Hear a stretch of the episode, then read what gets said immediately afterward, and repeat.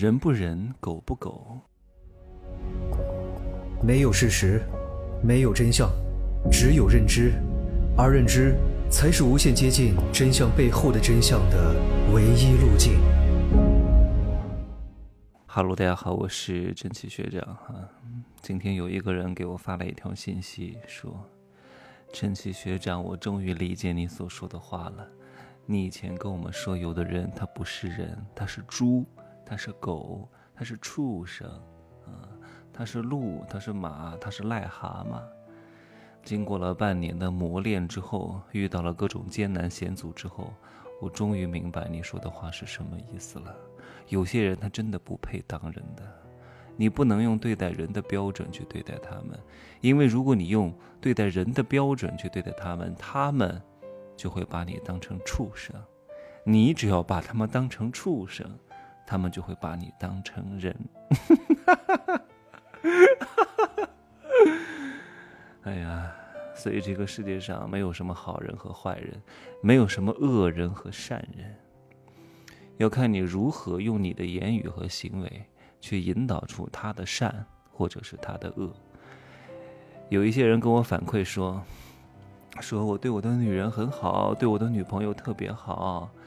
对吧？我又给他花钱，又给他买房，又给他买车，又当牛做马。但是我老婆就是不是特别听话，也不是特别尊重自己，觉得呢，你对她怎么好都是应该的，甚至自己想在家里抽个烟，他老婆都不允许。问我应该怎么办？没办法了，各位，事已至此，事已至此，已经没法扭转了。因为习惯已经建立了，你再想扭转比登天还难。规矩应该在之前都建立好，但是大多数男人因为精虫上脑，因为处在热恋期，没法用理性去思考问题。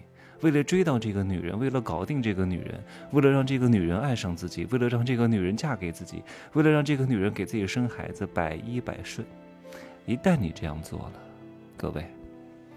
以后就有你说的，因为对方会觉得理所当然，对方会觉得习惯了。诶，你怎么不对我好了呢？我从上大学就知道这个道理，也没有人教过给我。我在大学的寝室的时候，我挺爱干净的，经常打扫卫生啊。但是我就很明白的说，我说今天你来打扫，我都会指挥他们。我说今天你来打扫，我为什么要扫？你扫了一天，别人说谢谢；扫了两天，别人说谢谢。你扫了一个礼拜，突然有一天不打扫了，哎，别人说，真奇，你怎么不打扫卫生了？去你妈的，是我应该打扫的呀，谁说我应该打扫卫生的？但是别人习惯了，这是你的原因，不能怪别人。大多数人是没有开智慧的，没有开智慧的人呢是非常自私的，但是所有的人他都是自私的，这两种自私是有不同的。没有开智慧的人的自私会让别人不舒服，而且自私不了太长时间，得不到更大的回报，没办法更好的实现自己的自私。但是有智慧的人他也是自私的，而这种自私是放长线钓大鱼。也能够让对方感觉到非常舒适，而且这个自私实现起来会更加容易，而且让彼此双方更加享受，对方也没有觉得吃亏了，这才是更高级别的自私。但很多人他不懂，他永远都在那个低维度当中，不断的索取，不断的要，要来要去，好像要到点什么东西，但是他最终丧失了更加长远的东西。这些人是想不了那么远的，他会。他会对你为他做的这些事情，而这些事情原本不是你的情分之内为他做的，他刚开始可能还觉得有一点感谢，但时间一长，他们就会觉得理所当然，还觉得自己特别配。就像我前两天的那个节目当中说过啊，上次有一个人过来找我，我念在他过来找我，还是挺诚心诚意的。他临走的时候呢，我就给他打了一辆专车送他到那个高铁站啊。专车也不便宜啊，七八十块钱啊。我平时自己如非必要也不会打专车的呀，也就是坐个快车，能省就省嘛，反正也只是一个交通工具而已啊，没必要。然后呢，他就给我发了一个，他说：“哇，今天这个车坐的挺舒适的。”我说：“是，我特地给你打的专车，辛苦了啊。”他说：“嗯。”那你下次给我买商务座，让我帮他买高铁的商务座。你说他怎么能够说出这种话呢？这也是大多数人都觉得，嗯，你对我挺好的，那我不需要反馈你，我也不需要回报你，因为你对我很好，所以呢，我要从你身上获取的更多，你要对我更好啊。面对这个状况呢，我只是回复了两个表情，捂嘴笑的表情，没有回复任何文字，只是我心里非常清楚他大概的想法是什么啊。这个人的本性是什么？本性不代表一定是坏的，要看接下来咱们怎么去引导。那如果是你，你想和这个人发生一些长期的亲密关系的话，又想扭转这种局面，我就不建议你发什么捂嘴笑的表情，因为这样的话，他不见得能够意识到你是什么意思。你可以换一种表述方式，你不要说买还是不买。懂吗？把皮球踢到对方那儿去，让他去做出选择，是没问题呀。看你表现喽，懂吗？让他清楚的意识到，一切更好的东西都是要主动付出去交换的。买不买的主动权在我，你要表现好才能得到这些东西，而不是你嘴一张我就会给你。要看你现实的行动够不够格，配不配，明白吗？有些规矩你是要懂得建立的。如果你不会沟通，不会去给对方进行规则的建立，那你接下来就会永无宁日。哪怕你对他再好，他也不懂得珍惜；哪怕你把心都掏给了他，他依旧会反噬你。哼！还有一件事情，各位，是我就不说是什么时候发生的了哈，不然的话各位会代入就知道对方是谁了。就是有一次。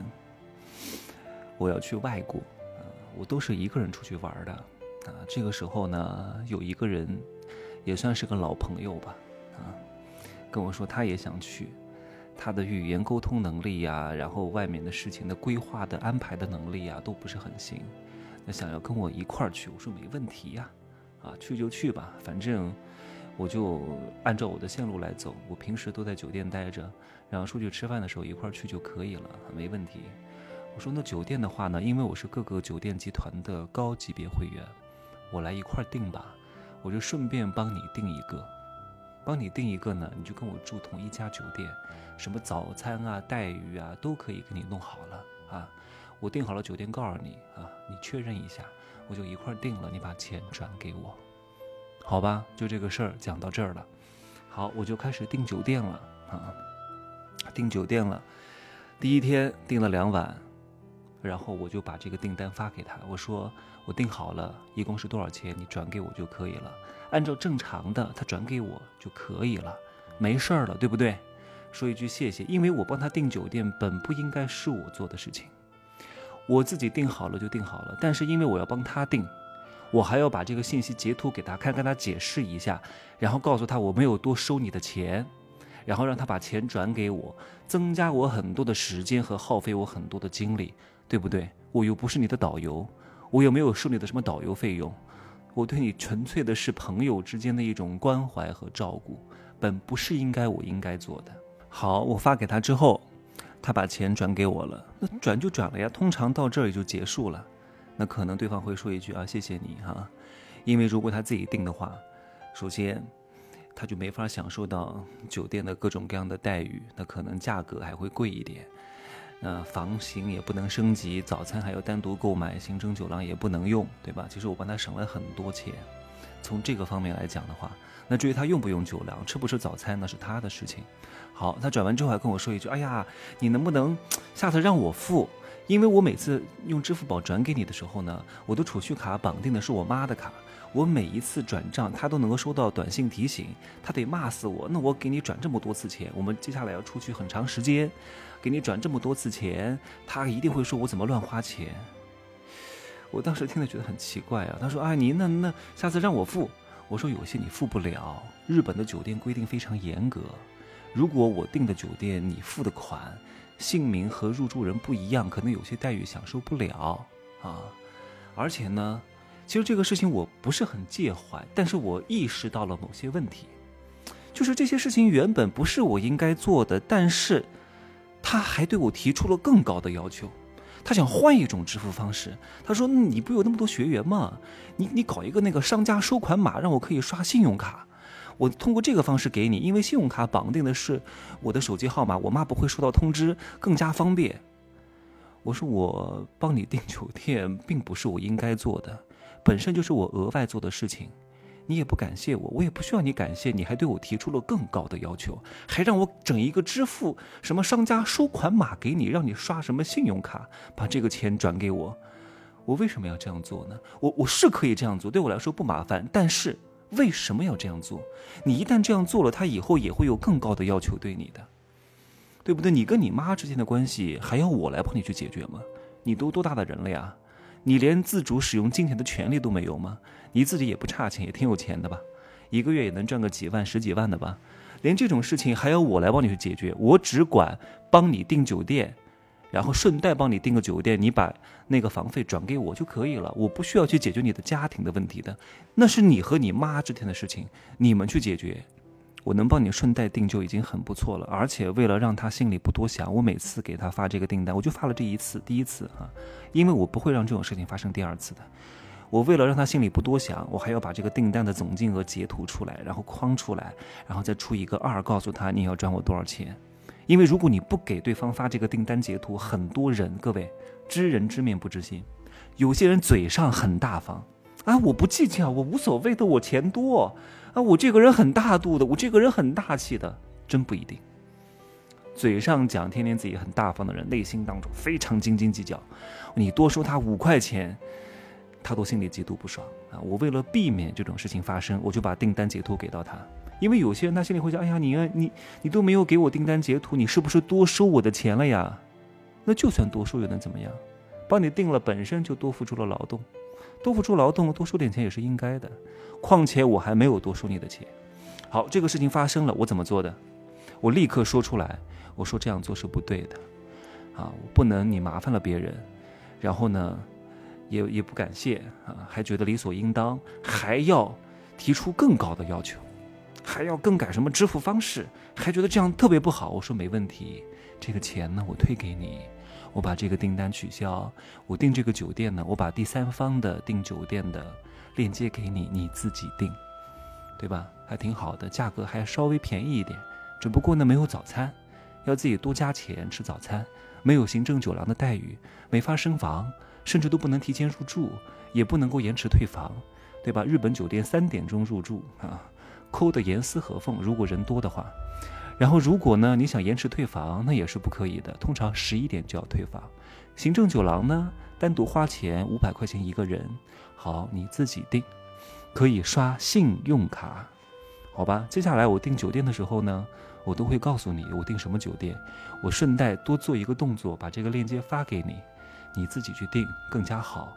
好，可以了，这个事情就解决了。我也不跟他讲太多啊。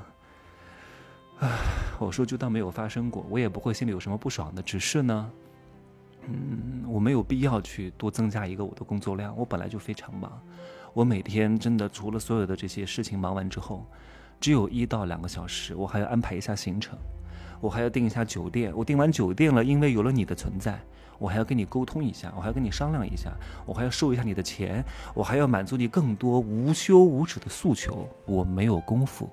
那你自己定更合适，那咱们一块出行也住不同的房间，那就顺带跟着这个线路一块玩一玩，也没有任何问题，我也没有任何心情的不悦，只是有些事情必须要就此打住，不能够让它继续深入下去，因为深入下去，各位，一旦你对某一段关系当中有一点点行为有一些忍的情况，这个时候，如果你选择继续忍，终有一天你会受不了，终有一天对方会变本加厉。随着变对方的变本加厉，你肯定内心会崩溃，你们会大吵一架。那第二点就是及时把这个泄压阀卸掉，让它不再发生，你也不需要再忍。这样的话，彼此的关系会更好啊。所以你看看，就连普通的朋友之间的关系处理的都要非常微妙，更何况你和你的对象，你和你的老婆，你和你的老公，很多这种亲密关系，真的稍有不慎。就会堕入无尽的深渊。